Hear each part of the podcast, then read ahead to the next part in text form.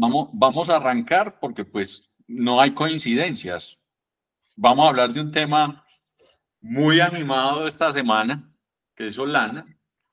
Y pues la verdad es que la semana ha estado, fantástica para Solana y todo el ecosistema de Solana. Entonces, la idea era...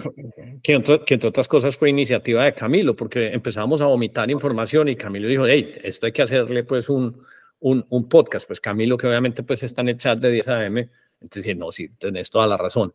Pero pues más conveniente... Más, conveniente, imposible. Más conveniente no, no, no, no puede ser. O sea, eh, creo que desde comienzos del año, no, yo, compartí ahí en el episodio, en el chat, diciembre, yo llegué a comprar Solana a 9 dólares y está en este momento... 42.32. En el ticker aquí está en 40 sí, 42, 45, pues un 300%. No es y yo creo que yendo una rayita más allá, eh, Solana, cuando lo empezamos a mirar y cuando vos empezaste a hablar del tema, digamos, una, tesis difusa, pero específica, era el token. Ahora estamos hablando que este es el token central alrededor de una nube mucho más compleja de entender y de ahí surgió pues mi curiosidad. Sí, sí, sí. Tratemos, tratemos de poner un poquito más en blanco y negro todo lo que está pasando porque eh, quedarse solito pues en la operación del, del, del level one pues y, demás, la tesis ahí no es, pues la tesis queda corta. Me parece eh, espectacular, me parece espectacular Camilo, y como, y como la audiencia ha ido creciendo del canal, eh, posiblemente esa audiencia no, no escuchó los primeros capítulos donde éramos más metidos en Web3, pero, pero ahora vale la pena volver como a, a, mostrar esos fundamentales y el por qué esta tecnología y, este grupo es tan, tan optimista en, este, en esta tecnología. Me parece que vale la pena hacer ese, ese, ese, ese eh, esa recapitulación. Yo tengo... hago, una, hago una, perdón, hago una pregunta por los ignorantes unidos del mundo. ¿Es la primera vez que Solana tiene el precio así o ya había estado más arriba de ese precio? No, gordo, había estado en 280 dólares, weón. En este ah, momento estamos en 43. O sea, nos está, aquí, aquí básicamente estamos en el pabellón de quemados lamiéndonos las, las, heridas, pues. O sea, uno ver eso de 280, verlo menos 90%, créeme que, que no ha sido fácil. Es que me acuerdo el año pasado, weón, cuando hubo breakpoint en Lisboa, y, salió la debacle de FTX y empieza eso a escularse. Y yo, hijo de puta, ¿qué vamos a hacer? Pero bueno, ese no es el tema. Eh, yo tengo una presentación, no sé, Darío, ¿la estás viendo en este momento o no? Perdón, está en sí, la estamos viendo todos. De hecho, ponerlo en modo presentación si podés. Eh, es que eso fue lo que hice. Entonces, no, no sé. Quitarle los. Ahí. ¿Cómo está? ¿Se, ve bien o no? Ahí la, quitaste. Eh, la, idea con la presentación es, vamos a empezar desde lo básico. Sí, vamos a empezar desde lo básico y como yo hay veces me descarrilo hablando tanta pendejada, entonces ustedes me van anclando y me dicen, hey Hernán, weón, eh, profundizado o pues complementan pues eh, como más, más les, les, les parezca. Entonces, ah, un segundito que creo que, que está aquí. No, perdón. Eh, la, tenía abierta, huevón, en este momento y se me acaba de perder. Hombre, qué pena con ustedes. Me puse aquí a lolear. Entonces, un segundito. Un segundito yo aquí compartiendo mi pantalla. del vivo y el directo.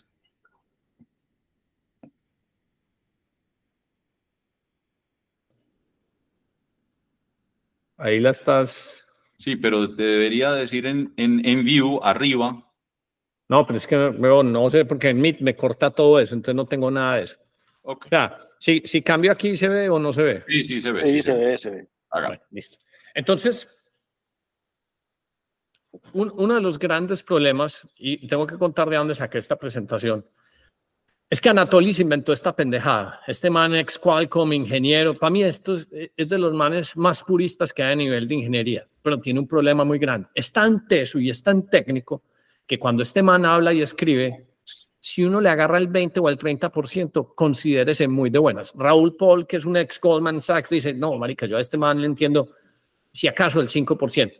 Pero de tanto oírlo, le he cogido como algunos principios y, y cuando hablaba como coordinaba los, los, los validadores por Discord, a uno se le empieza a pegar algo después de tanto oír, o sea, permea.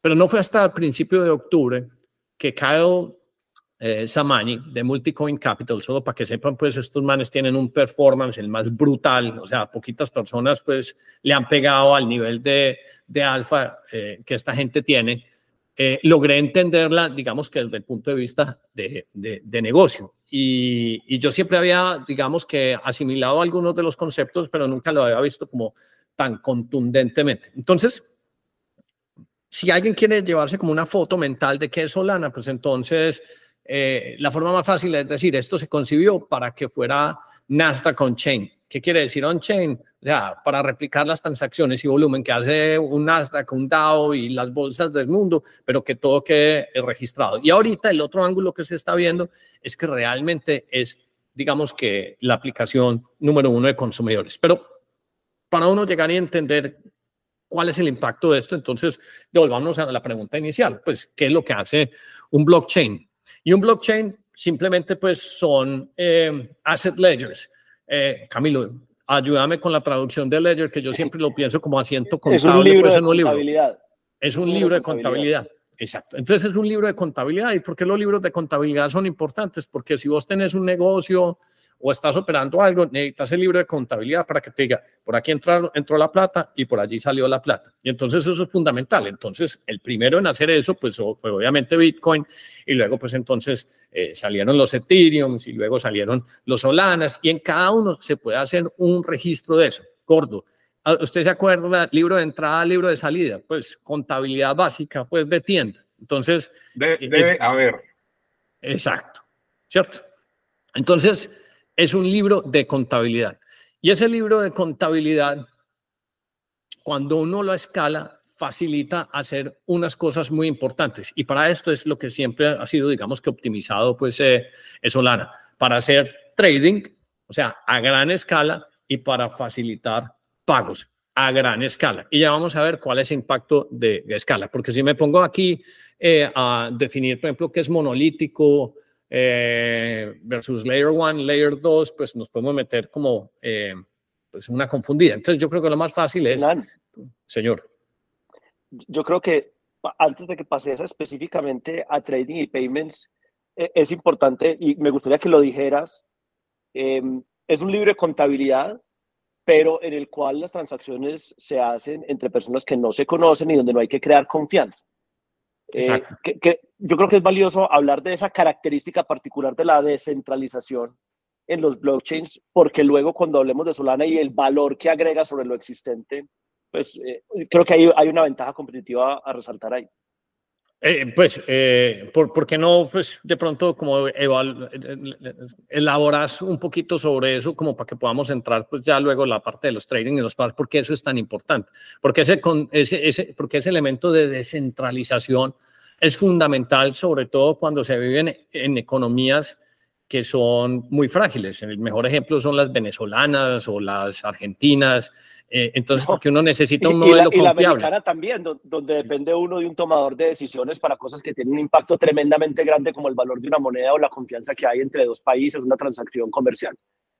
Eh, entonces, la no dependencia de coyunturas, individuos, intereses, eh, es muy relevante. Además, porque ya pasando un poquito, creo yo, al capítulo de, trading y, y, pagos, pues el libre movimiento del dinero Em, sin tener que pasar por una cantidad de eh, capas de control, em, lo que hace es que conecta al mundo. No solamente estamos conectados entonces por comunicaciones e Internet, sino que también esta comunicación puede tener valor económico. Eh, e, esa, volver digital eso, para mí es la gran revolución eh, de la tecnología del blockchain. Y, es un, y ahí creo que Solana, pues, es, yo creo que traemos de los mejores ejemplos que tenemos hoy en día para hacer eso. Y, pues si uno se puede, digamos que remontar un poquito en la discusión desde el punto de vista filosófico, porque cuando vos llegas y hablas con alguien que le hablas de blockchain, su primera respuesta pues automática es que no, es que eso es un Ponzi, eh, yo solo quiero en las cosas que, creo en las cosas que están respaldadas, pero uno se pone a mirar qué es lo que está respaldado y el respaldo también es algo que es muy artificial. Es como llegar y decir, ¿por qué la Mona Lisa vale plata? Porque hay un montón de gente que se puso de acuerdo y dijo, eso vale plata. Pero lo mismo eh, eh, pasa, digamos, que con un establecimiento financiero. El dólar vale plata simplemente porque pues, Estados Unidos tiene una historia desde 1776 y, y, se creó esta nota y, la gente... Digamos que existe un cohorte de tiempo donde la gente tiene la creencia que vale plata. Pues el Bolívar valía plata antes de, del chavismo. La gente decía, aquí hay una moneda, pues con una pequeña instancia. En este momento, pues a nadie le sirve un Bolívar. Entonces, ¿cómo se van ajustando?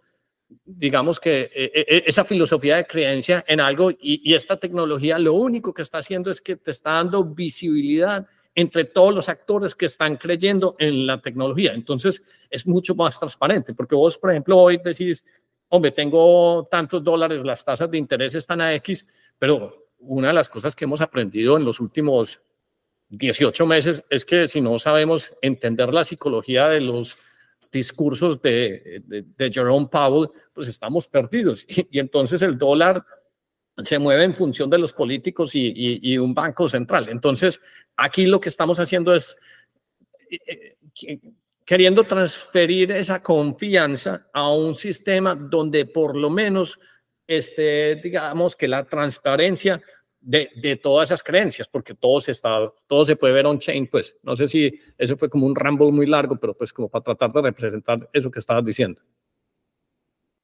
Pues aquí me devuelvo otra, otra vez a, a la presentación. Eh, entonces, eh, ¿cuáles son las propiedades ideales pues, de un sistema de trading y, de pagos? Entonces, ah, espérate que se me saltó aquí. Entonces, si nos vamos primero con los sistemas de, creo que se me confundió aquí. Ah, fue que me hubiera saltado aquí puede que se me hubiera saltado aquí y, se, me, se me descuadra un poquito, pero la primera característica es que cuando usted está en un sistema de pagos, es que estos sistemas de pagos tienen que ser realmente rápidos. Si no se pueden ejecutar a una velocidad eh, que sea de carácter casi que instantánea, pues entonces va a ser un sistema de pagos donde usted no va a creer en ellos. Entonces, por ejemplo, cuando... Sí, no confiable. Usted cuando, por ejemplo, va y, y paga el almuerzo en crepes y waffles y pasa la tarjeta, pues eso es una transacción que es relativamente rápido. Ahora, esa transacción tiene un gas fee. Ese gas fee es lo que te cobra, por ejemplo, los diferentes bancos, los, los generadores de las tarjetas de crédito, el sistema de Mastercard, Visa. Entonces, eh, el, el, establecimiento eh, no es que pierda el 3%, finalmente te está cobrando ese 3%, 4% cuando es American Express. Entonces, por ejemplo, eh, eso es muy importante que pase también en las, en los blockchain y cuando, cuando, por ejemplo, los gas fees son muy costosos, pues entonces uno empieza, digamos que a ser un poquito antagonista. Por ejemplo, Darío, mira, por ejemplo, lo que nos costó vender naves de 50 dólares cuando las descartábamos, el fee era irrisorio, no nos dábamos cuenta, pero cuando teníamos que vender un NFT o hacer una transacción en Ethereum, los gas fees podrían ser e inclusive en ocasiones más costosos que, que, que pues que el, mismo producto que estábamos eh, vendiendo. Entonces, este es un core property, que tiene que tener eh, todos los sistemas para que ese asentamiento en un libro contable pueda ser rápido. Entonces, una de las cosas increíbles que están pasando en este momento es que la gente de, de Jump Trading, que son pues unos quants los más berracos del mundo, eh, se han puesto a acelerar el sistema y están haciendo como un espejo de donde está todo,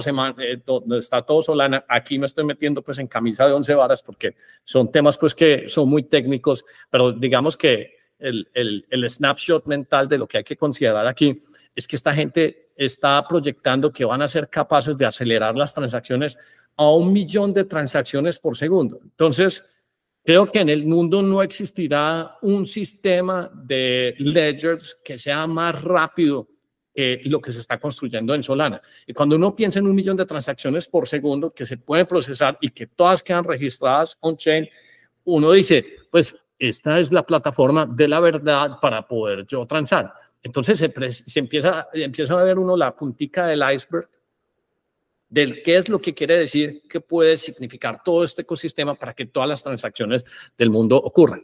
Y ahí, y ahí, quiero eh, dibujar en la mente de la gente que nos está viendo y escuchando ese punto tan importante que estás diciendo y es una compañía como Visa, Visa, ya, que, que ya lo vamos a ver ahorita eh, la compañía, pues me corregirán, creo que es la compañía de, de, de, transacciones más grande del mundo o de tarjeta del mundo. Es, y después está haciendo pruebas con Solana y están muy contentos precisamente por este punto que acaba de decir Hernán, de la velocidad, de la capacidad de transacciones de esta tecnología.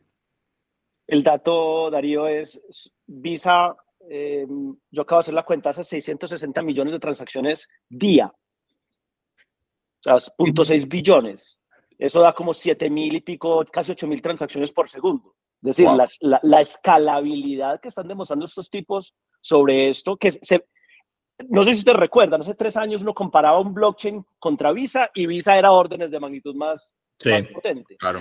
Camilo, ese, ese, ese dato... Cambiando eh, Camilo, ese dato, que, ese dato que acabas de decir es súper importante como para uno crear anclas eh, mentales. ¿Cuántas transacciones por segundo procesa Visa? Eh, aquí estoy leyendo en un instante 242 billones año, eso da 660 billones día. Esas son las estadísticas del 2022. Y yo acabo de hacer la cuenta pues de 0.6 billones, eh, dividido 24 horas, dividido 60 minutos por hora, dividido 60 segundos por minuto, y da más o menos 7.500. 7.500 segundos. 7, debe tener un costo, un gas fee impresionante. Además. Pues mira, eso es como del, por eso, 3% eh, que se divide en dos. 1% póngale. Por, eso, eso, y es lo que ellos están viendo. Eso es lo que Visa está viendo en este momento. Exacto. Y eso lo están haciendo ellos dejando un montón de pelos en el alambrado, es decir, un montón de gas fees. O sea, ellos hacen eso a punta de fuerza bruta, o sea, con un montón de integradores, pero por eso tienen que pagar tantas comisiones. Es que cuando usted está moviendo platas a nivel internacional, usted necesita, ¿cómo se dice eso, Camilo? Un montón de clearing desks, un montón de gente que está haciendo hedge, un montón de gente que está haciendo conversiones de monedas. Entonces usted dice, ¿cómo puedo pasar de 7.500 transacciones eh, por segundo a una cosa que sea en el orden de millones y que, y que, y que yo pueda llegar y decir, me bajo eh, en el porcentaje de los costos. Y cuando uno dice que me bajo en el porcentaje de los costos, pues ellos sí se van a ganar el 3, el 4%, pero si uno piensa en función de BPS, ellos dicen, la gente va a utilizar más Visa si yo le bajo el 50% de costos a eso. Es que usted, pues, es muy sencillo. Usted en Estados Unidos, usted llega y saca eh, la, American Express.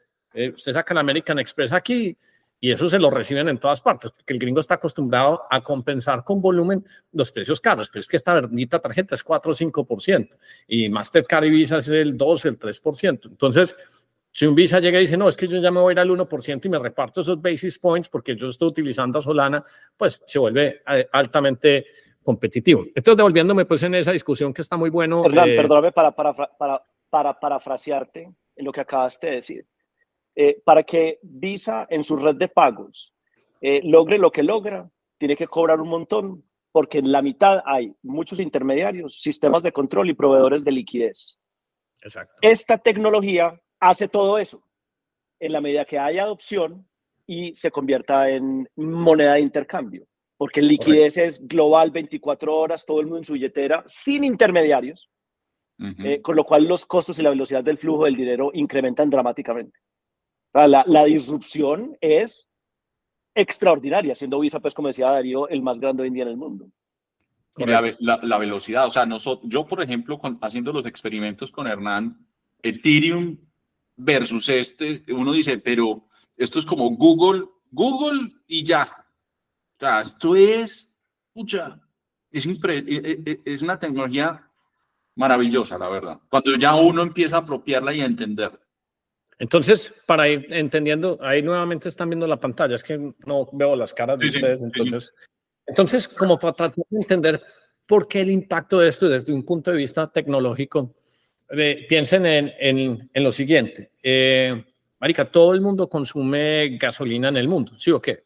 Pero el precio de, de esa gasolina eh, el consumidor lo recibe de alguna otra forma eh, eh, estable, ¿cierto? El consumo de, la energía. A vos no te, no te sube, pues no te varía la energía pues en unos picos altísimos. Entonces, vos no vas a optar a utilizar un sistema cuando, cuando sus usos se presentan unos altibajos, que es básicamente la gráfica que está en rojo pues de, de Ethereum versus la del petróleo. Entonces, el gasto energético es una cosa que tiene que ser asimilada de, de, de, de cierta forma para que pueda ser, eh, digamos que, que usada a escala. Es como una especie como de anti-network effect. Entonces Ethereum tiene ese problema, que si se usa mucho, entonces empieza a tener unos spikes altísimos y eso va en detrimento de, de la adopción. Eh, pues que me esté yendo unos tecnicismos pues como muy, eh, muy volados, pero aquí uno lo empieza a entender. O sea, el usuario común y corriente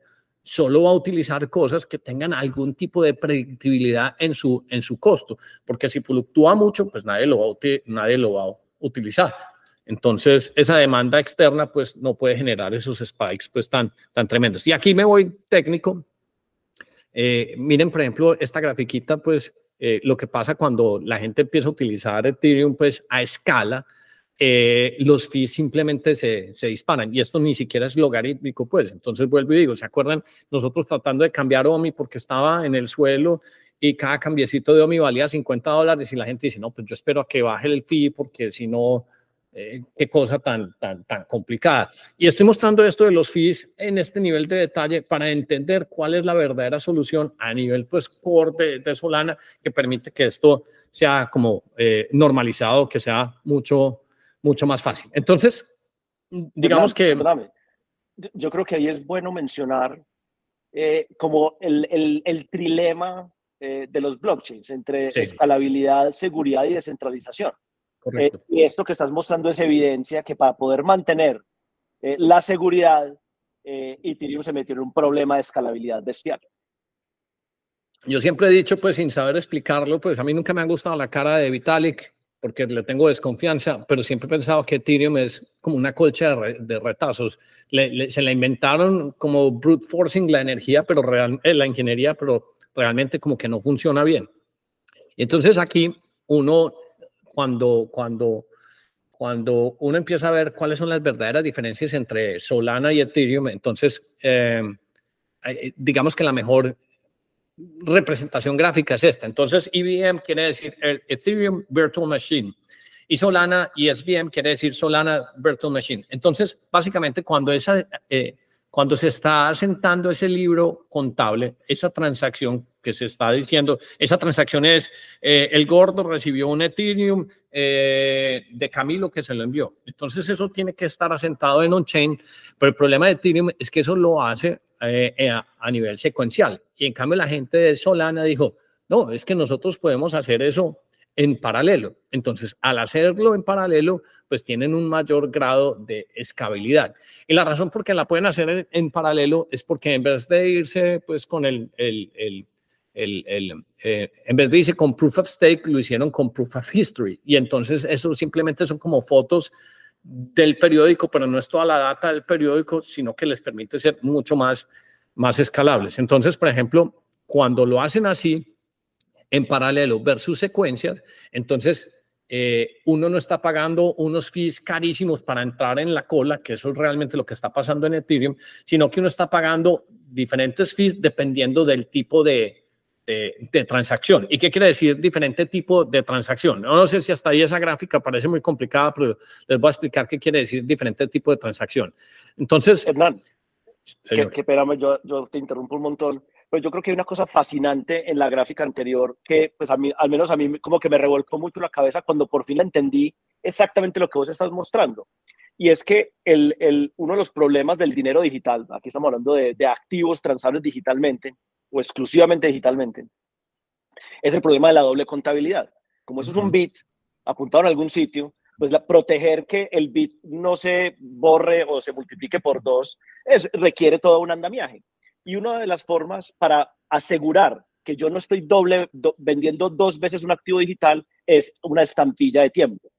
Entonces, por eso Ethereum funciona en secuencia, para garantizar que, pues, que B eh, sucede a A y que C sucede a B y así sucesivamente. Y asegurar que yo recibí y solamente hasta lo que recibí puedo entregar.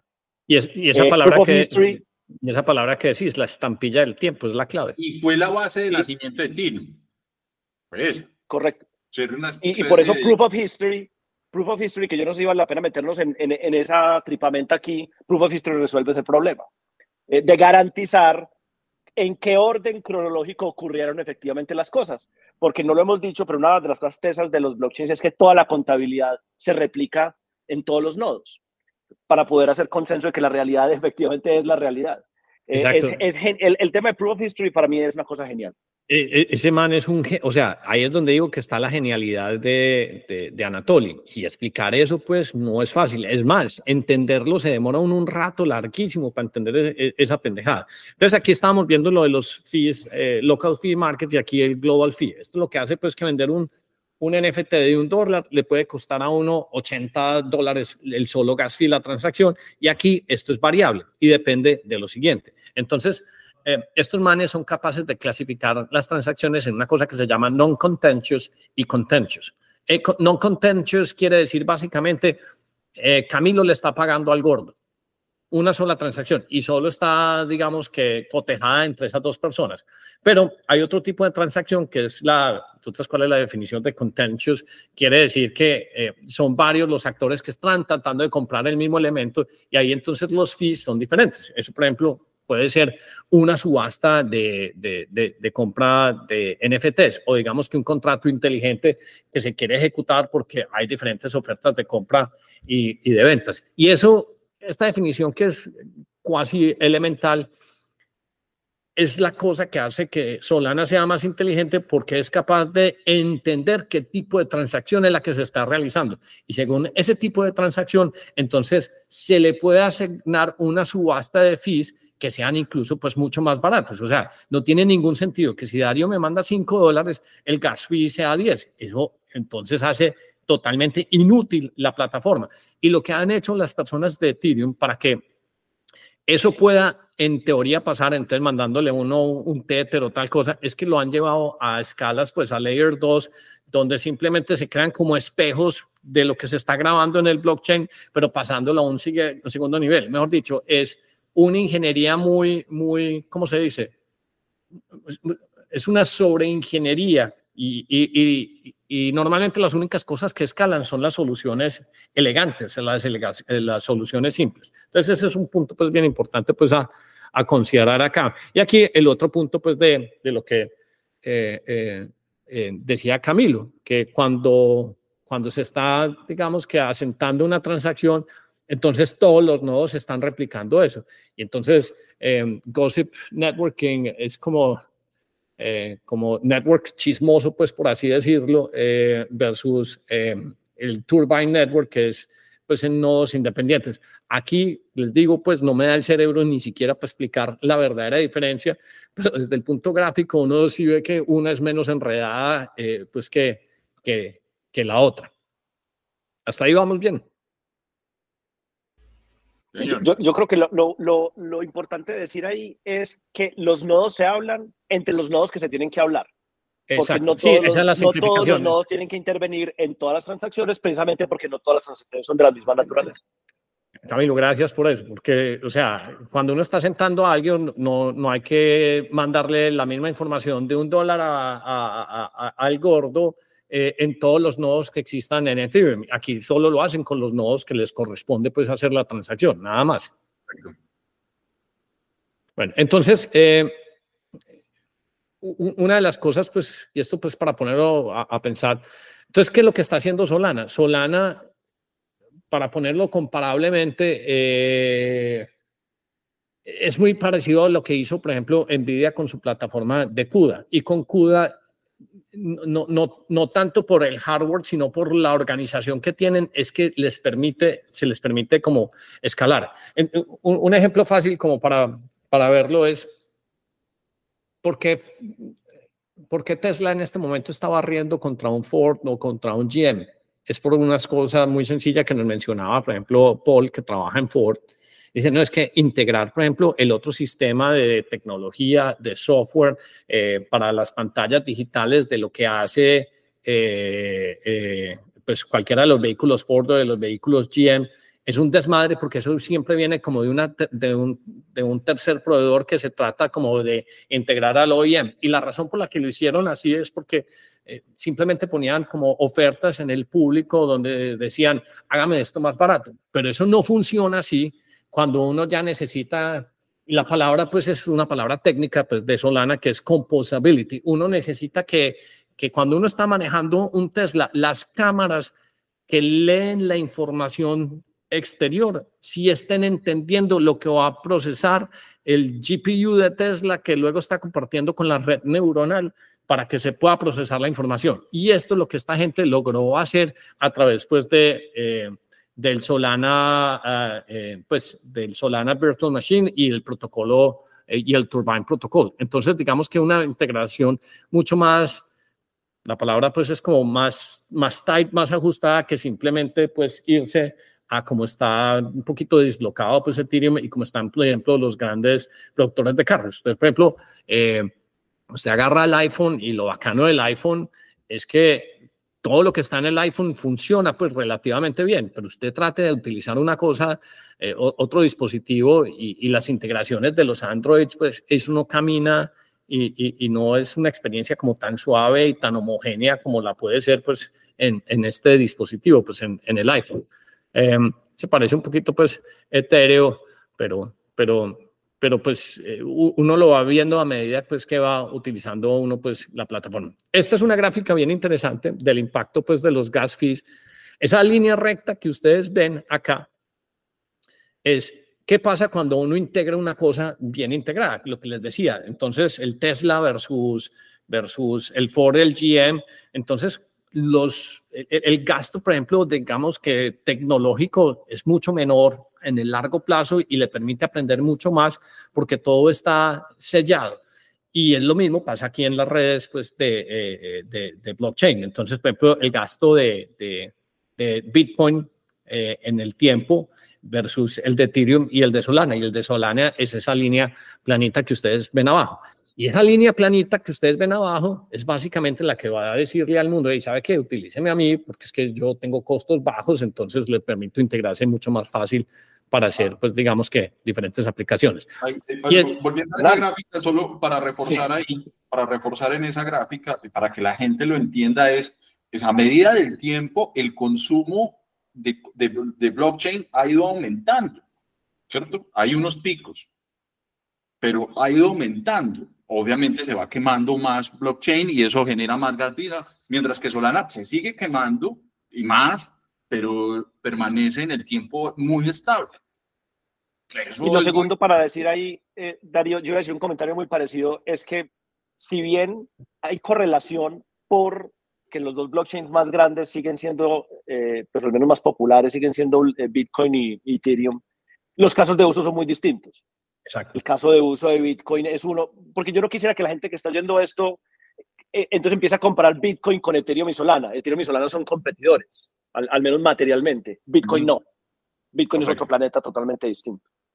Sí, está en la gráfica para comparar costos, pero es otro universo y otro caso de uso. Sí, y se permite hacer cosas que no se pueden hacer en otro lado. Por ejemplo, yo ahorita lo próximo que voy a hacer es que en este celular voy a activar la red de Helium, porque yo pagar 5 dólares después en Estados Unidos por tener internet me parece una maravilla. Eso solo puede ser con hardware, hardware distribuido en eh, o, chain. Eso, eso no se podría permitir hacerlo. Eh, si yo quiero, por ejemplo, eh, la otra que nos hemos visto en un, en un solo día saltó el 85% fue Shadow, porque se viene con este cuento pues de, de storage descentralizado e inclusive una extensión mucho más, porque explicar Dagger es súper enredado, pero solo puede pasar en una infraestructura, o sea, eh, Decentralized Physical Infrastructure solo puede pasar en una infraestructura que tiene low gas fees. No pueden pasar en las otras. No puede pasar en Bitcoin, no puede pasar en Ethereum. Y las implicaciones de cosas que utilizan hardware descentralizadas tiene todo el impacto y todo el potencial del mundo. Por ejemplo, ahí les acabo de pasar en el chat Render Network. Render Network a mí me parece pues la octava maravilla del mundo. No hay chips en el mundo, pero resulta que usted tiene en su computador un poquito de GPU y que usted lo pueda arrendar y que le paguen con un token Hombre, eso solo se puede hacer si se asienta en un libro contable que tenga bajitos gas fees. Si a uno le toca inventarse artimañas de, de intercambios para compensar el peso de, la transacción, pues entonces eso no tiene escala, pues y no tiene ningún, sentido. Aquí sigo mostrándole después el, el resto pues, de, del tema. Entonces, em, e, eso que estamos diciendo de costos, eh, eh, básicamente es una representación del impacto de los sistemas modulares. Em, todos los que hemos hecho transacciones de algún tipo, sabemos que cada uno de sus sistemas mueve, digamos que en sus propios eh, legacy systems. Por ejemplo, eh, Elon Musk le mama mucho gallo a los bancos y dice, yo voy por los bancos porque es que no, no tiene ningún sentido que estemos caminando en computadores de, desde los 70. O sea, si yo quiero hacer un wire transfer de Colombia a Estados Unidos y viceversa, pues yo tengo que terminar pagando 45 o 30 dólares en fees y la plata no me llega inmediatamente, o sea, me llega en tres días. Eh, todo es complicado en vez de ser instantáneo. A mí me gusta con el blockchain es que si Camilo me dice, mándame 100 dólares, yo le mando 100 dólares y la confirmación es microsegundos, pues como parpadear. Y todos los sistemas están modularizados y eso crea una complejidad social que, que, no permite, digamos, como integrar las diferentes cadenas de abastecimiento y finalmente, pues, conocimiento, que es lo que uno quiere estar. Uno quiere estar cerca del conocimiento de todas las cosas. Pero entonces el caso eh, más específico de por qué esto es importante es en este, pues, de, de, de, trading. Ya habíamos visto un poquito de pagos, pero aquí nos vamos a concentrar en trading. Darío, ¿vos sabes qué significa esta, esta gráfica aquí? No. Eso es básicamente pues, las, las paredes de, de venta eh, de, de, una subasta de un determinado activo, un centralized order book. Entonces, cuando vos estás comprando una acción o estás comprando un commodity, lo que ves en verde es, ve, hay tantos compradores a 1400 con este volumen. Entonces te van diciendo, hay compradores y hay, y hay, y hay vendedores. Entonces, un sistema, eh, pues un centralized order book, lo que está tratando de hacer es que exista un match. Pero el problema es que si no se puede hacer en un libro donde se asiente contablemente todo eso a una velocidad importante, entonces se crean unas distorsiones de spreads donde la gente simplemente se empieza a aprovechar de eso. Eso es de tal grado eh, de, importancia que hay una película con este man sueco que no me acuerdo cómo se llama, que es alto, que es pinta.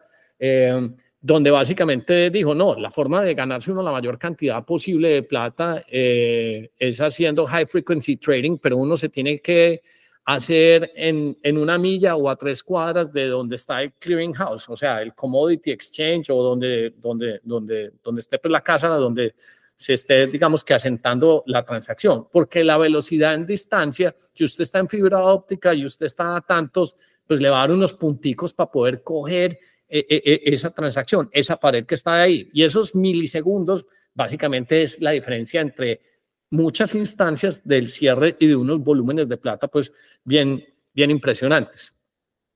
Entonces, por ejemplo, aquí... Dato, dato curioso eh, que refuerza eso. Vos sabes, pero es curioso nada que ver aquí un paréntesis. Eh, ¿A qué velocidad se mueve un electrón por un cable de cobre? No, ni idea. Por ahí el 10% de la velocidad de la luz. Entonces, si, vos, si, vos, si, alguien está tradeando sobre fibra óptica versus otro que está tradeando sobre cables de, de una red pues, de su casa, hay coge ninguna orden. bestial en la distancia eh, al marketplace. Sí, no coge ninguna orden, básicamente, está en, la cola. Y, otro día hablamos, hablamos de tecnología fotónica, que eso es una, una bacanería. Está bueno ese dato, hombre, Camilo. Aquí me vuelvo otra vez. Estoy cambiando mucho aquí, pero es que es para vernos las caras, porque si no, como yo no veo nada. Bueno, entonces, eh, una de las, em, una de las, eh, pues devolviéndonos, eh, aquí no estamos hablando del fotón por cobre versus fibra óptica, pero sí estamos viendo cuál es el fenómeno que pasa cuando usted tiene más velocidad en cierre de transacciones. Entonces, lo azul es el spread, que es básicamente, usted lo, usted lo que quiere es que el spread es básicamente pues, la diferencia, el arbitraje que usted logra hacer en cada uno de los cierres de las transacciones. Uniswap es el protocolo pues, de, de, Ethereum. Miren cuál es el promedio que ofrece Uniswap y miren el promedio que es el que ofrece Phoenix porque está haciendo los cierres de esas transacciones en, en, pues, en on-chain, en Solana, o sea, Solana versus Ethereum. Entonces, básicamente, ¿cuál es la apuesta aquí? Uno quiere que el spread, el diferencial, sea lo más chiquito posible. Que sea lo más chiquito posible quiere decir que se está haciendo a la mayor velocidad. Y más velocidad quiere decir que más actores pueden estar involucrados. Entonces, uno ya puede ser un, college student haciendo una transacción comprando, pero uno no está en desventaja versus el hedge fund que está ubicado en Nueva York y tiene más velocidad porque simplemente pues está conectado a, la fibra óptica y en muchos casos inclusive hasta láser eh, que es pues como se mandan las señales pues de, de, Starlink para recibir la transacción. Entonces, la mayoría de la gente que cree que idea pues está en desventaja, por eso es que entonces a mí no me gusta tanto tradear porque uno para qué va a tradear si están los, estos eh, high frequency algoritmos y fuera de eso están todos más cercanos pues a las casas donde se están produciendo los asentamientos, entonces uno siempre está en desventaja. Entonces, e, ese es un elemento importante pues a, a considerar. Aquí finalmente, pues, eh, hemos hablado, pues, eh, de... Eh, pregunta de tonto, pregunta de tonto. O sea, ¿no es bueno hacer trading con, con las criptos o sí? Por no, no. aquí, aquí, Darío, acordate que la grandísima ventaja de cripto es que ya los criptos, o sea, esa información de ese asentamiento, uno no sabe dónde se está produciendo porque está distribuido en 3.000 nodos. Puede ser un nodo en Sudáfrica, en Colombia. Entonces, vos como casa de trading ya no puedes decir, eh, me voy para tal ubicación porque voy a tener una ventaja. Tu única verdadera ventaja es qué tan grande es tu chorro o banda ancha de, de, de, Internet, pues esa es tu verdadera ventaja, pero, pero lo mismo podrías hacer vos, no sé, desde un Starlink en Colombia, pues entonces eh, puede, que la, puede que la respuesta no sea muy precisa, pero el orden de magnitud creo que es lo que importa. Okay. Entonces, bueno, eso era pues todo el mundo pues como el trading. Y aquí entonces lo de los pagos, lo que habíamos visto anteriormente. Entonces, mire todo lo que tiene que ocurrir y eh, eh, el, el nivel de, de, arriba, que es el de como ocurre convencionalmente para que se pueda cerrar una transacción. Entonces, eh, uno, el consumidor, sale el que generó la tarjeta, pasa por un Bank of America, un Chase, luego se cierra con un WorldPay, que es en total la más grande del mundo, eh, el, que la adquiere y finalmente pues el mercante pues o el merchant, que es pues el, el target del load y así se cierra la transacción. Y en todas esas cajitas, eso hay una intermediación del 3 al 5%.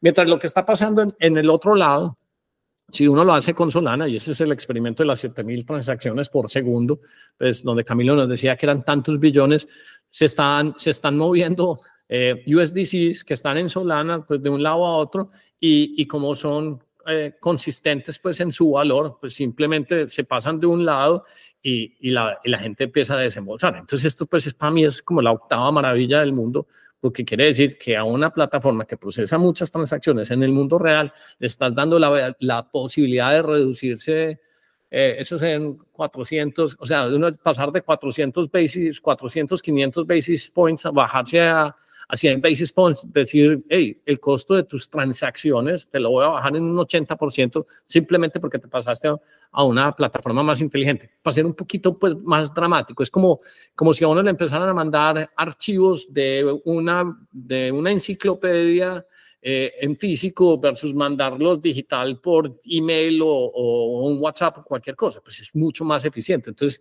imagínense los ahorros pues que va a tener pues esta, esta plataforma pues como, como arquitectura. Eso es como a grandes rasgos, pues lo que les quería mostrar, como para tratar pues de, de, de, explicar un poquito pues de...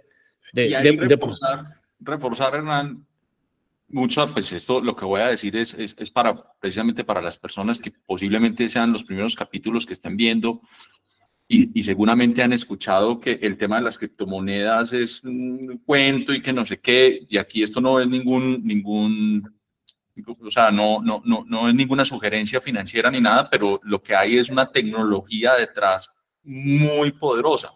No se da en todas, pero en este caso y el por qué eh, en el grupo y en, y en 10 AM somos tan, tan pro de, de, de, Solana, es porque sí vemos una capacidad tecnológica poderosísima y una innovación muy, muy interesante. Y, se vuelve uno al punto, pues eh, yo esta mañana hay una palabra en inglés que no sé cómo se traduce, que se llama facetious, que es para entender un poquito cómo afecta la psicología a las personas cuando invierten. Es que una cosa es cuando vos le gastas horas. Yo me he visto no sé cuántos podcasts de Anatoly, eh, de este man Austin Federer, el que se inventó Backpack, eh, de Kyle, de Joe McCann. Y entonces son manes que se han sentado a mirar el código, se han sentado a pensar en la tecnología, están trabajando y haciendo comparables donde llegan y dicen, hey, si yo llevo 10 años transmitiendo señales y el ruido es X en, en todos pues, los transmisores y todos los receptores de un Qualcomm, ¿cómo se puede aplicar esto de Qualchain al blockchain? Entonces, cuando vos tenés como todo ese background y, y empezás como a desarrollar tu tesis, que entre otras cosas, Camilo, pues te compartí esta mañana, pues eh, el modelo de negocio de Chamat, que, es el que yo creo. O sea, ustedes eh, a mí me va muy berraco uno comprar cuando es una persona que dice, compre esto, pero cuando uno le mandan una señal de un research de 100, 200, 300 horas, es muy, es muy distinto uno soportar esa inversión y, y, y, digamos que hacer un commitment con ese cuento, versus uno simplemente llegar a decir, hey, compré porque subió 10, 20 o 30% en un día. Nada, nada lo vuelve a uno más errático que, que, que, ese proceder. Entonces, por eso es que me gustan como tanto estas charlas.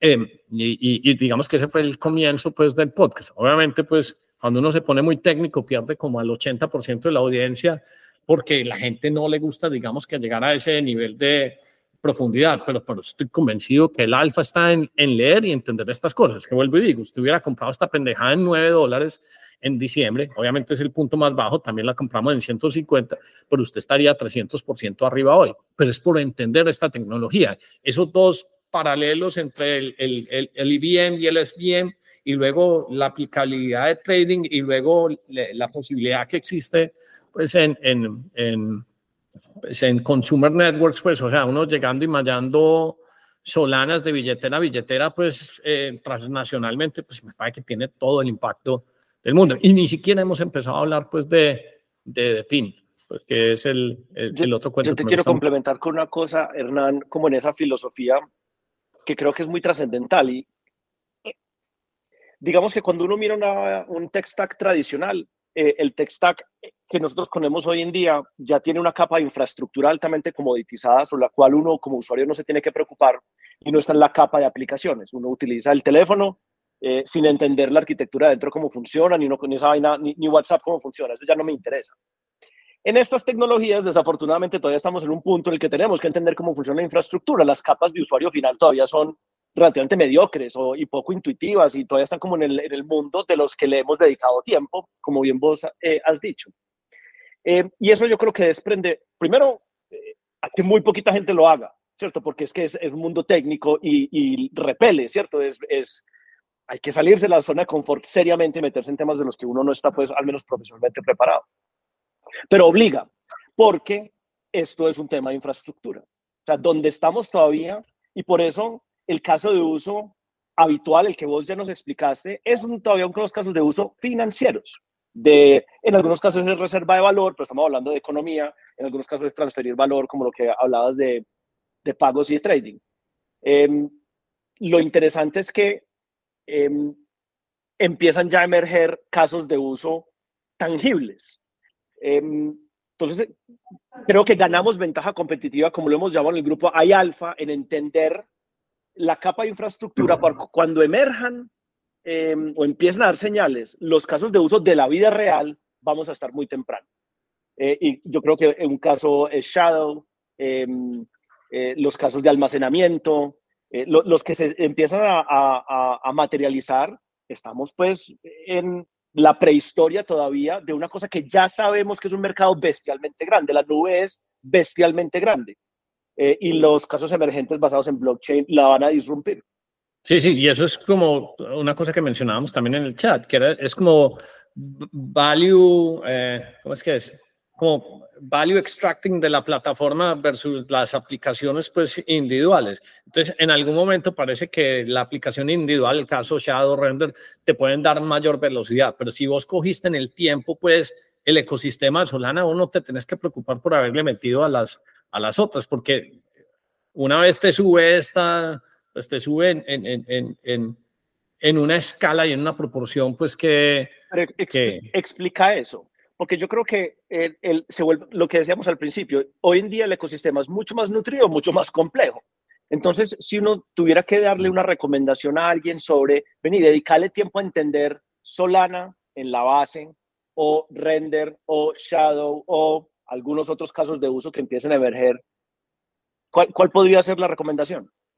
Pues hombre, lo que pasa es que... estudiar, no, no de inversión, cada uno decide eso, en qué invierte, pero para entender. Eh, eh, Sabes que para mí simplificarlo es como cuando estábamos chiquitos y uno jugaba a armar cosas en Lego. Entonces, que vos tenés como la planchita, querés hacer, digamos que un edificio, pero tener la planchita de Lego, la bajita, donde puedes pegarte todo. Si vos no sabes qué se le puede pegar a eso, te va a quedar difícil tener como un entendimiento del negocio que montaste en el hotel del, del, quinto al sexto, al sexto piso. Entonces, y ese es un tema pues de, con, de composability. Entonces, uno entiende qué es Solana y para qué sirve y entonces te es 30 veces mucho más fácil entrarle a, a, un render y a, un, y un shadow.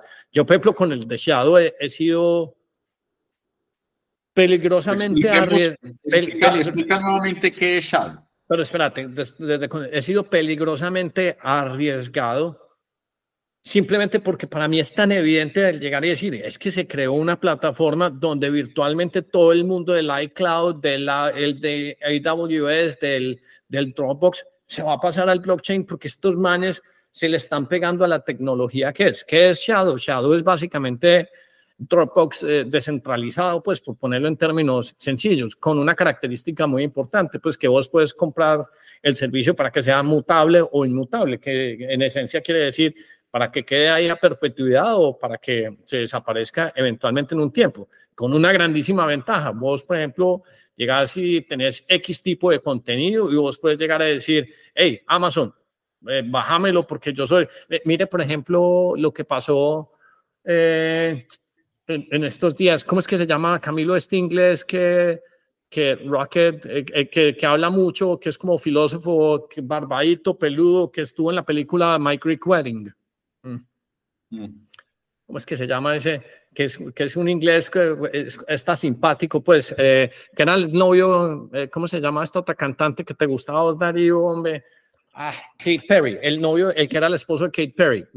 Mientras, mientras nos acordamos ese man eh, empezó a decir X o Y cosas, decir las vacunas, que no sé qué. Y entonces, pues todos los medios, grandes medios sociales, empezaron a sacar un rumor diciendo, no, es que este man tuvo problemas de abuso con las mujeres. Y luego mandaron una, una carta al Parlamento, el Parlamento eh, británico. británico, llegó y le escribió una carta a Facebook, a todo el mundo, hey, bájense en este man de las plataformas porque va en contravía de nuestra ideología política. E-, eso, eso, por ejemplo, no necesariamente va a pasar acá porque va a ser un contenido pues que, que eh, libre de censura, que es, digamos que una de las extensiones que pasa cuando estás en una plataforma descentralizada. Es que vos, por ejemplo, eh, ¿qué es lo que hacía la gente cuando estaba huyendo de un país? Pues en sus maletas les tocaba guardar sus joyas o, esconderlas. Usted no necesita sino las 12 palabras y usted puede, usted ya tiene movilidad de país pues para llegar a eso. Entonces, devolviéndome a Shadow, Shadow es simplemente pues una capacidad que te da para guardar datos en el blockchain a un costo inferior porque simplemente están distribuyendo el costo del hardware eh, de una manera más equitativa y sin esos fees onerosos pues, de, de un Amazon y de un Google y, de, de, de, un Apple. Entonces, eh, entonces, desde Value, identificar cositas individuales y ahí se, a, escalar, pues como el estilo, pues también render, pues no, no sé si eso queda como un poquito como muy, muy, muy como una pelota de ping-pong, un montón de ideas para acá y para allá, pero eso es lo que por lo menos proceso yo en mi cabeza. y pues digamos que voy a parafrasearte nuevamente.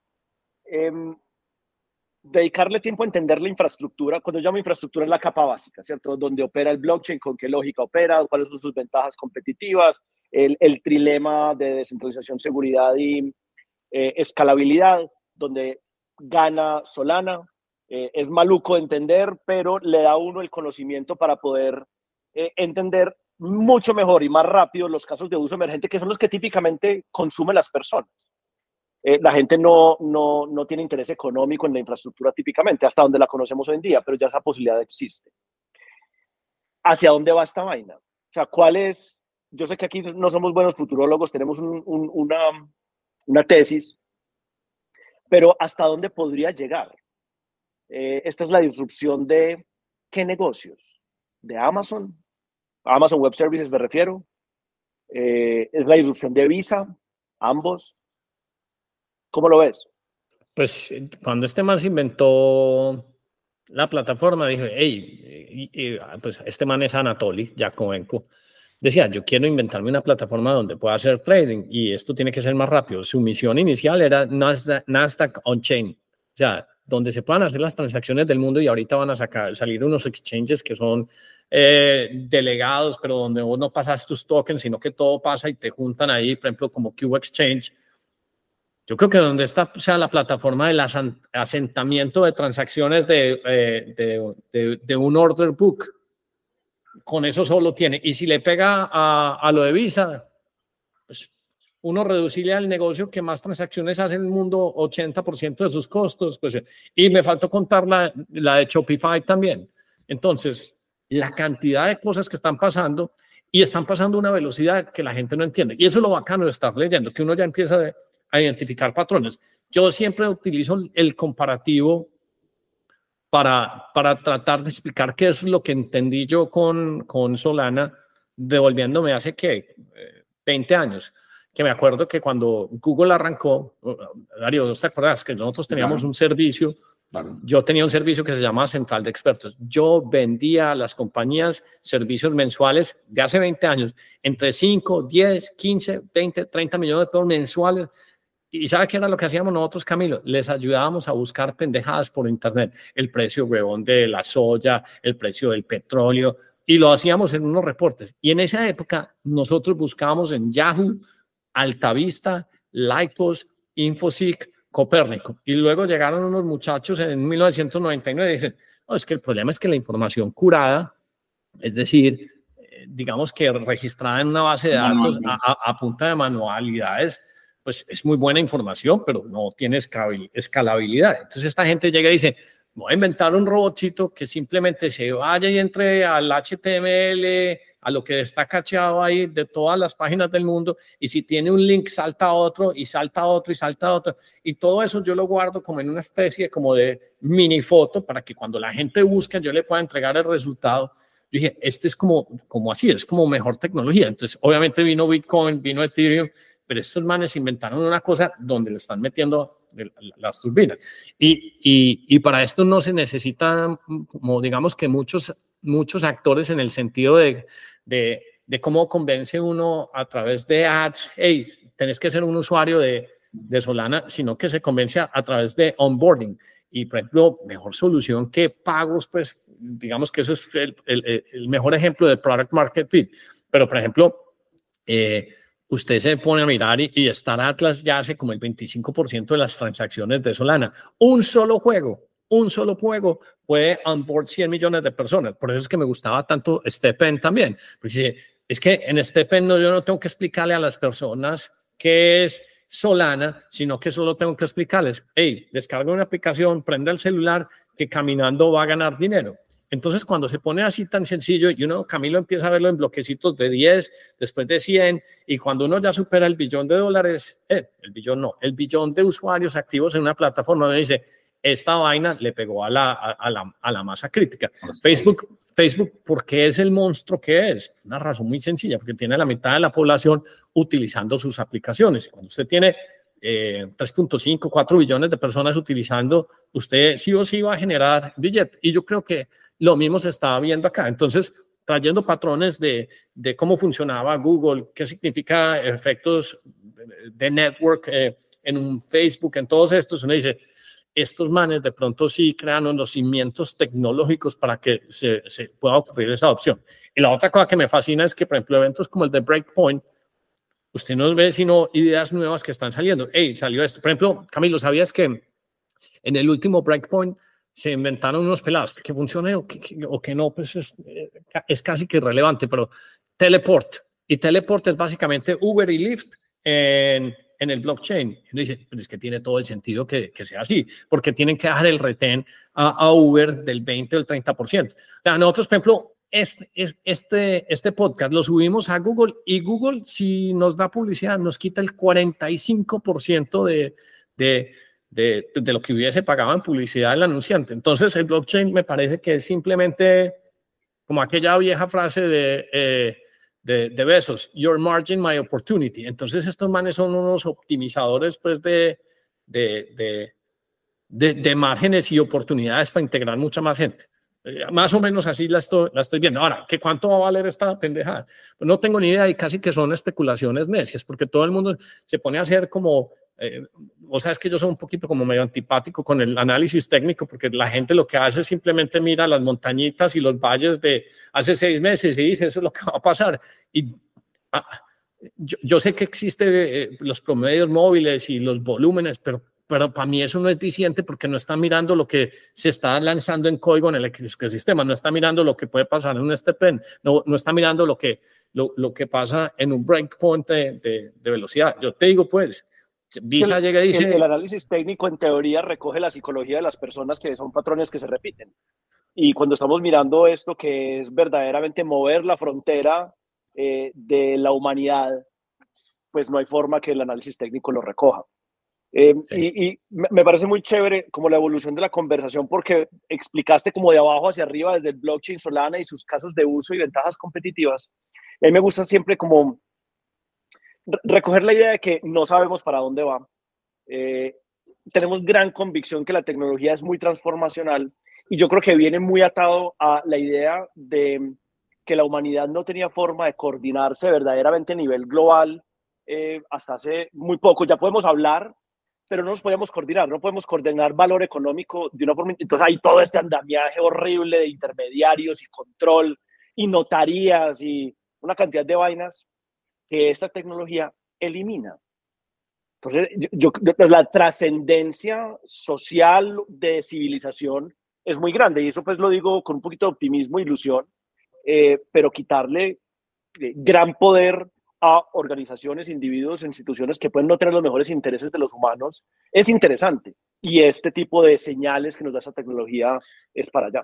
Y, y, ese, y yo creo que la palabra es el poder de la coordinación económica. Yo creo que ese es un movimiento, pues, o sea, eso es muy fuerte, porque eso es, eso es como llegar y decir que votar si vale la pena. O sea, que todos nos venden el cuento de que la democracia es lo más importante y la libertad, pero eso pues son artilugios que la gente utiliza para pa, pa llegar y, y, y, mandar un mensaje, pero es que aquí son evidentes. Usted puede ver los votos, usted puede ver dónde está fluyendo el dinero. O sea, yo puede ejemplo, garantizar una... que el voto pertenece a una persona, nunca se duplicó, es real, verídico. Pero tengo, tengo una pregunta, pero eso a la final no es transferir el poder a otra persona que se va a quedar con todo el poder, que es el, el, el, creador de, de Solana. Pues pregunto, o sea, como, como tratando de entender eso.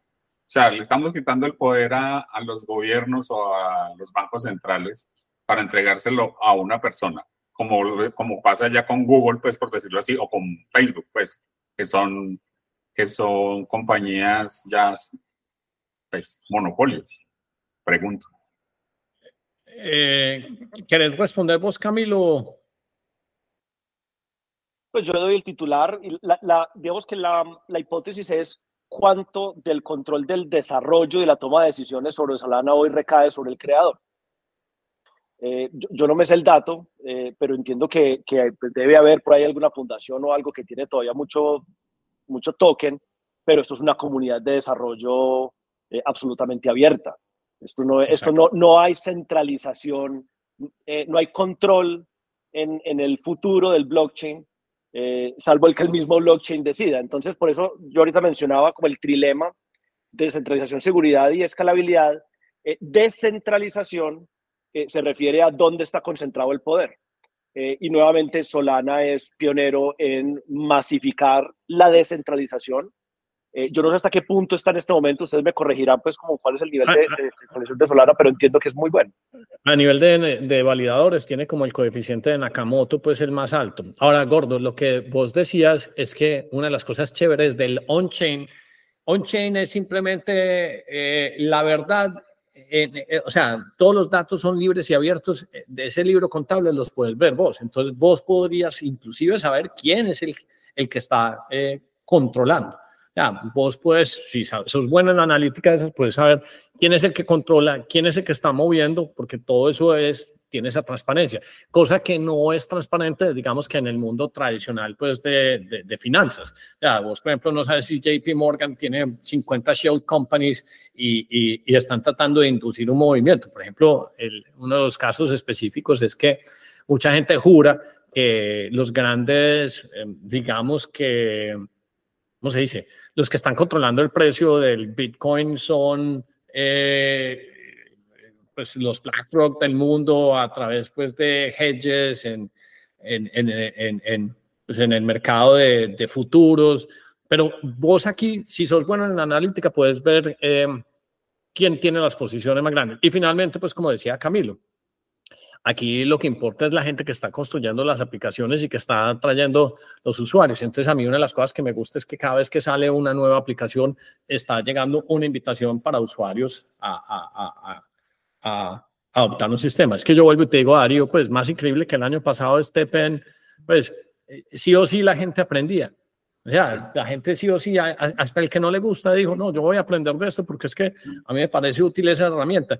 Y yo creo que se vuelve interesante cuando ya la gente deja de, de, digamos que, pues desde el punto de inversionista no, pero cuando la gente llega, de, deja de entender, ah, es que eso pasa en Solana. Pues yo me voy a comprar el, el, el, el celular, el plan de celular ahorita, yo creo que el 80% de las personas que han comprado eso no saben que, que eso está en Solana o que es el token de Helium. Pues les importa es que vale 5 dólares al mes y listo. No. Yo, yo, la analogía que utilizaría para el gordo para reforzar ahí es como el, se inventó la luz eléctrica. ¿Quién es el dueño de la luz eléctrica? No, pues lo inventó alguien, pero no hay una compañía. Yo soy el que, no, no, es una tecnología Oíste, ese, ese, es un ejemplo muy bueno que me, me, me, me hiciste acordar. Luz eléctrica. Eh, crearon empresas, está EPM, está no sé qué. A, a, Tomás, a, Tomás Alba Edison le tocó inventarse pues un grid, o sea, una parrilla eléctrica grande para vender bombillos, que es como medio loco, pues, ¿sí me entiendes? Uy, ¿qué pasó ahí? Bombas. Camilo está ahí celebrando, no sé qué está haciendo. Este, el sistema operativo nuevo de Apple, eh, uno hace gestos con las manos como, y él lo replica en emojis y no, no, lo, no, no, lo controlo. No, peligro. si sale un corazoncito, yo los quiero mucho, pero no, lo pero, tampoco, pero, tampoco, tanto. Tampoco tanto. No, o sea, finalmente, o como veo yo al, al final de la, de la charla, es, por ejemplo, compañías como Visa, como Mastercard, no se van a desaparecer. Se van a transformar y van a coger caminos donde les va a salir, pues donde van a ofrecer a sus usuarios transacciones más económicas, pues que, finalmente redundan en, en, beneficio pues para, para, la gente normal. Pero, pero lo que yo veo es que, por ejemplo, eh, Bitcoin es como decir Bancolombia, Shao es decir ver eh, Bancafé, el otro es decir la vivienda, cada uno me ofrece unos intereses y unas cosas distintas. Así es como lo, como lo estoy analizando yo, pues como lo estoy viendo yo, como hacia el futuro. O sea, uno finalmente va a tener que tener de todo un pedacito moneditas de cada uno. No, no, gordo. Esa, esa, eso, eso, esa explicación no, eso, eso no es así, pues eso es como... Simple. Sí, no, eso no es como, eso no es Bancafé, Bancolombia. No, estoy tratando como llevarlo como a un nivel que sea... No, no, pues es como, como, como tratar de, de, entenderlo, pues quiero, quiero tratar de, de simplificarlo a, a, esos términos, pues. Pero está bueno el ejercicio para la gente que nos escucha, pues seguramente muchos pueden estar así en, en perdidos. Camilo, si uno quisiera tirarle pues un, un, un comparable en, en, en marcas que podría uno utilizar para explicarle al gordo pues que no es Bancolombia, Bancafé, no, porque eso no, es lo, Lo, que yo, lo que yo trato de entender es que uno va a tener que tener dinero porque cada uno es representación de dinero, ¿cierto? O sea, cada uno... Bitcoin, es representación de valor. Bueno, representación de valor. Pero entonces, Bitcoin representa un valor, eh, Solana representa otro valor, eh, Ethereum representa otro valor. Entonces yo voy a tener que tener esas representaciones de tres representaciones de valor, por decirlo así, en el futuro. Eh, puede que uno termine con unas billeteras muy activas que tienen varias monedas adentro, varios tokens de diferentes usos. Puede, como uno tiene hoy en día muchos medios de intercambio. Tenemos efectivo, tenemos la comunicación, la convicción que generan las palabras, eso es otro. Eh, una tarjeta de crédito, una carta de garantía, una póliza de seguros, todos son medios de intercambio de valor de alguna manera. Hoy, hoy los tenemos, lo que pasa es que están difusos en los casos de uso. Es parecido. Pues, eh, eh, Yo la única analogía que tengo es Bitcoin es una reserva de valor como la humanidad decidió pues ahora que el oro es una reserva de valor.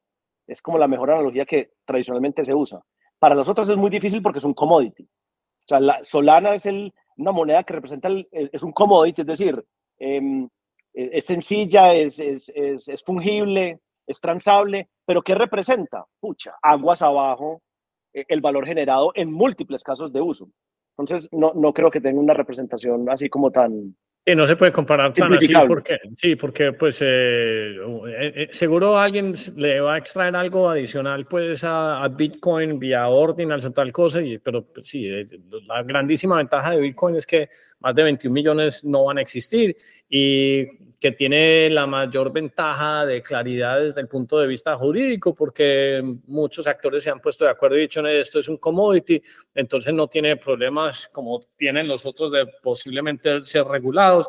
Entonces, por eso, pues, un, amigo como el señor Michael Saylor llega y compra X. Entre otras, pues, vuelvo y digo lo que he compartido en el chat, el, el, el trade más importante de los próximos 50 años va a ser el de este man, pues más importante que el de Soros y Rockefeller apostándole a la, a la caída de la libra esterlina, porque simplemente pues le va a quedar magistral y sobre todo tomando pues ese riesgo. Pero las aplicaciones y connotaciones que tiene lo otro desde un punto de vista de tecnología, a mí me parecen de una escala más impactante y, y no es fácil reconocerlo, porque vuelvo y digo, esta vaina salió en el 2020 y, salieron muy apurriados. Entonces apenas está empezando como a nacer. Imagínense ustedes, Mario, vos te acordás, huevón, cuando empezamos Tareas Plus, que salíamos a vender publicidad y nosotros nos tocó el ciclo que decían, Internet bacano, ah, no, eso no va a servir para nada. Y dos años, dos años, tres años después estamos estrellados. ¿Por qué se imagina uno haberse cargado de Google Google salió en el 2005 o en el 2004,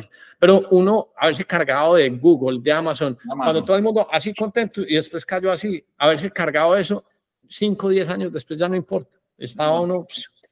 La luz. Pero ah, reforzando tu punto, Hernán, y, y vuelvo como a juntar con el mensaje que yo daba ahorita, entender que esas burbujas eh, crean infraestructura nueva sobre la cual nuevos casos de uso pueden operar, es una tesis de inversión eh, que se ha replicado una y otra vez del ferrocarril a electricidad y lo acabas de decir con Internet y luego blockchain. ¿Cuál gana? Pues nosotros tenemos aquí una tesis de un caballo ganador por ahora que es Solana. Eh, no, eso no es predecible porque habrá innovaciones eh, más adelante.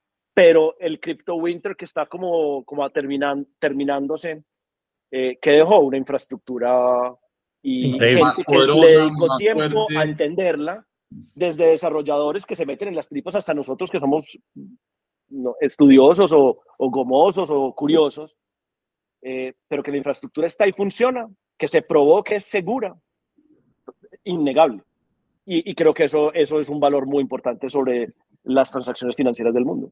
Es que, es que me acuerdo durante pues, el, el dot-com boom, o sea, una de las cosas más importantes que pasó es que se gastó un montón en infraestructura y se puso la fibra óptica y si no, no hubieran podido pasar las, las startups que, que pasaron después. Es que Facebook, o sea, el, dot-com boom eh, bust fue en el 2001 y Facebook nació en el 2004, producto de toda esa siembra que había ocurrido ahí. Sé que cuántos modelos de negocios pues se van a desarrollar pues posteriormente a esto. Yo por ejemplo tengo una idea de hace mucho tiempo, a mí me fascina el servicio de Clarity y, en el, y, inclusive le compré dominio y el mío se llama como Dial Me, pero entonces uno poder hacerle la agenda a alguien para yo poder hablar con vos, Camilo, con Darío, y que todo pase en blockchain y que uno simplemente se lleve un poquito de los feeds de las personas comunicándose porque, porque, porque hablan entre sí. A mí me parece un, mega hit. Eh, que, que, lo compartí la semana pasada. O sea, hacía tiempo no me caían llamadas, pero alguien me llamó a preguntarme que cuál debería ser la estrategia de Facebook, YouTube y, y que a uno le paguen a 10 dólares el minuto por uno sentarse a oír cháchara de, ve cómo son los canales de YouTube, cualquier, cualquier pendejada, pero hacer esa conexión de conocimientos, me paga una oportunidad. Ahora eso he hecho en blockchain y no pagando el 25% de fee que, le cobra uno Clarity, me parece, me parece una maravilla. O sea, your margin, my opportunity, como dice aquí, aquí, aquí, haciendo memoria y símiles de, de, de, momentos, sobre todo con las .coms. Me acuerdo estando en Bogotá, Hernán, con, con Get Plus, con Tareas Plus, en, en Maloca, me acuerdo, y la gente se acercaba porque no, no sabían que era un correo electrónico. No, no tenían correo electrónico o, o, email. Y había que generar esa capacitación. un correo? esa adaptación, el correo, entonces, no, dame tu correo, o no, ¿qué correo? El correo electrónico, no, pues me dan la dirección de la casa. Sí, sí, sí, sí, sí. Esta, esto es como la misma transición, es como el, mismo esfuerzo que la gente abra una wallet, una wallet, ¿cómo así que una wallet? ¿Qué es eso? No, venga, descargue, venga, compre su primera, o sea, eso que acaba de decir Camilo, de toda esa, esa sangre que tiene que correr en, en cada momento industrial, es de pronto lo que estamos ya empezando a, a ver que, que quedaron unas cosas ahí pegadas, pero están como muy bien, eh, eh, eh, están sólidas y de ahí seguramente viene pues una, una, ahí van a venir los Facebook, van a venir los, los Uber, los, van a venir una cantidad de compañías muy, muy poderosas y oportunidades muy poderosas. Pero la infraestructura la tenemos claro, por lo menos ya tenemos como una noción de, de qué es lo que hay ahí. Bueno, eh, muy, muy chévere. O sea, no, eh, eh, sigue siendo muy complejo para nosotros, la gente del común. sigue siendo un, tema muy, muy, difícil, pues. Pero, pero recuerde, gente del común, que usted tiene billetera, porque yo con usted tomando café se la abrí. Le abrió el correo electrónico. Sí, me abrió el yo le abrí usted el correo electrónico. Me va a quedar eso ahí, es que no se me olvida es que, el correo electrónico. Es que yo, yo así, eh, como el símil pues, de lo de Hernán, lo que, lo que decía, de, uno siempre pensaba que, que MSM iba a ser el, el dueño del mundo. Pues de un momento a otro apareció un Google y se metió por la mitad y, se apoderó del mundo. Eso es lo que está pasando con todas estas cosas. Bueno, hagamos una cosa. Los primeros cinco comentarios que me escriban su billetera de Solana en la descripción, un millón de wonk para cada uno, yo se los mando, pero tiene que estar la dirección y no pregunten cómo es. O sea, dirección ah, de dirección de, de Solana, un millón de wonk. los, los primeros cinco comentarios. Aprovechen que estamos votados. Votados. Entonces, Bonk, solo para que sepan, es 100% un meme coin. Porque dice un millón de bonks. Hay, hay un artículo, Camilo, que yo no sé si lo leíste, pero el poder de la cultura y cómo se ha transformado. Y, creo que el artículo es como OnlyFans, cómo uno es el dueño, cómo la cultura hipster ha cambiado, cómo se ha transformado. Pero hay un, hay, hay un, hay un círculo grande donde llega y dice el valor de los, de los, de los pues, de los memes. Por eso es que Elon Musk le apuesta tanto, tanto a Dogecoin, porque dicen, es que aquí hay mucho valor capturado. Pero devolvemos a la discusión inicial de qué es valor. Valor, o sea, la cantidad de bytes que hay en un meme es más que en cualquier campaña. Ustedes no han visto, por ejemplo, eh, este concejal que quedó en Bogotá, que se llama Angelo, y que le dice a uno, eh, Angelo, ¿cómo estás vestido? Y que ese man quedó a punta de TikTok porque es un bendito meme, bro.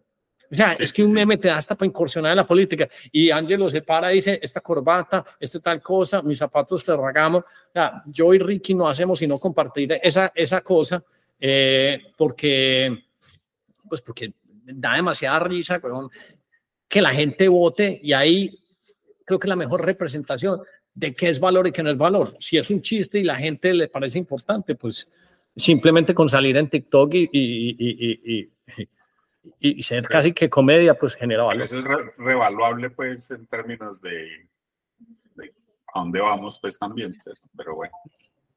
Pero yo creo que vale la pena decir, pues, siempre ya, no, el chiste, sino el meme como un pedazo de cultura que se propaga. Em, obviamente gana muchísimo eh, en el mundo de las redes sociales y pues obviamente un chiste tiene más adherencia que una cosa seria pero si somos capaces de hablar de cultura, si sean pedacitos chiquitos y identificarnos, eh, nuevamente nos coordinamos muy bien y por eso hay una elección o por eso hay una persona que se vuelve un influencer o hay modelos de negocios. Eh, eso que hablas, esto da pues para otra conversación muy, muy grande, pero la propagación del meme, pues como sociológicamente hablando, es todo un cuento súper interesante en el mundo de la tecnología. Los memes han existido toda la vida. Lo que pasa es que los entendíamos pues en la tribu de 10 personas. Es cierto. Eh, no, no era global. Hombre, yo, yo creo que este episodio queda muy bueno, un poquito técnico, pero, pero yo quería agradecer hombre, a Camilo porque pues me, sirve mucho pues eh, el paraphrasing tuyo pues para ir anclando pues la idea las ideas y, y, pues yo creo que uno, yo cuando hablo y me preguntan, termino aprendiendo más y así, eh, o, recalibrando pues finalmente pues la idea que uno esté discutiendo. Entonces, un millón, un millón de bongs, pues, para qué? ¿Un vasito con agua, un tinto? Pues no sé, eso que lo averigüen las personas. No, muy generoso de tu parte. Ve, con mucho gusto, ve. Oiga, muchas gracias. hombre, Camilo de Veronorte, muchas gracias. hombre. Don Darío, don Gordo, no estuvieron los otros, pero quedó chévere. Listo. Fue muy bueno. Muchas gracias, don Camilo. Con todo gusto, gracias por la invitación. Nos vemos, señores.